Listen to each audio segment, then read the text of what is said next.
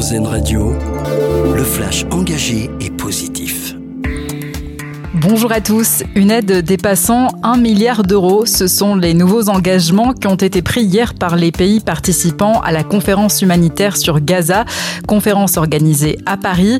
Une grande partie de cette aide servira à répondre aux besoins de l'ONU pour aider la population de Gaza et de Cisjordanie.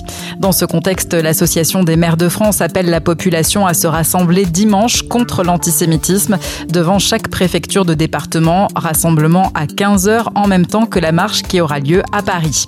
Elisabeth Borne appelle à un sursaut collectif sur la question du harcèlement scolaire. À l'occasion hier de la journée nationale contre ce fléau qui touche un jeune sur cinq, la première ministre invite les adultes à ne pas minimiser ce que vivent les enfants. 150 millions d'euros pour la prise en charge des personnes handicapées dans les Outre-mer. Mesure dévoilée par Fadila Katabi, la ministre en charge des personnes handicapées, lors d'un déplacement à La Réunion. La ministre a aussi annoncé la création d'un pôle d'appui à la scolarité avec le recrutement d'enseignants formés sur les sujets du handicap et de professionnels du secteur médico-social. Et sur la question de l'emploi, eh bien, il faut continuer à sensibiliser les chefs d'entreprise, a estimé Fadila Katabi. Ce n'était plus arrivé depuis 10 ans. La France est redevenue le premier producteur de vin au monde. La production a augmenté de 3% en 5 ans selon les chiffres publiés cette semaine par l'Organisation internationale du vin et de la vigne. Le prix littéraire Jean Giono est décerné cette année au philosophe Gaspard Koenig pour Humus.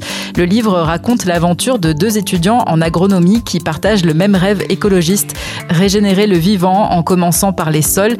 Ils se consacrent au ver de terre, première victime de l'agro-industrie et des pesticides, et pourtant indispensable. Notre dossier solution pour finir, une application pour trouver des sentiers accessibles aux personnes à mobilité réduite. All Trails regroupe 12 500 chemins accessibles en fauteuil roulant.